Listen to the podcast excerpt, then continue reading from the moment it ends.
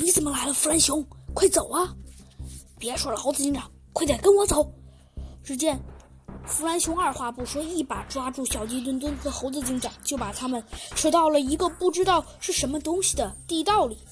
快走！只见弗兰熊拉着猴子警长和小鸡墩墩就飞奔起来。过了一会儿，他们又重新来到了陆地上。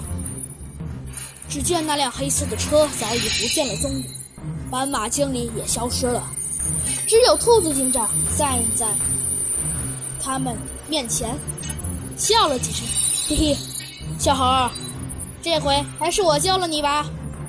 猴子警长好像没有讨厌的意思，而是说了一句：“谢谢你了，师姐。”兔子警长好像对这回答非常满意，哼。他只哼了一句，没说别的。小孩儿，听说刚才是破坏者联盟又来骚扰你了？嗯，师姐，确实是那个可恶的斑马经理。没错，没错，兔子警长就是那个斑马经理。只见小鸡墩墩非常激动的比划着，兔子警长瞥了一眼小鸡墩墩，哼。小鸡墩墩，你真有意思！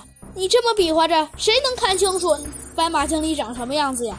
要不是我亲眼见过他，哼，没准还真不知道他长什么样子。就在这时，突然天空响起了一声巨响。呀呀！现在人都集齐了，兔子警长弗兰熊，猴子警长小鸡墩墩。一个也不缺呀！哎呀，这不是那个傻脑筋的小兔兔吗？你们还记得我们破坏者联盟吗？嘿嘿，好久不见了！我们至尊无上的白虎大帝，嘿嘿，已经开始行动了。没有头脑的小兔兔，还有愚蠢的弗兰熊。我已经跟你们亲爱的猴子警长说了。另外，你们可要注意呀，你们最近会发生一场非常恐怖的案件。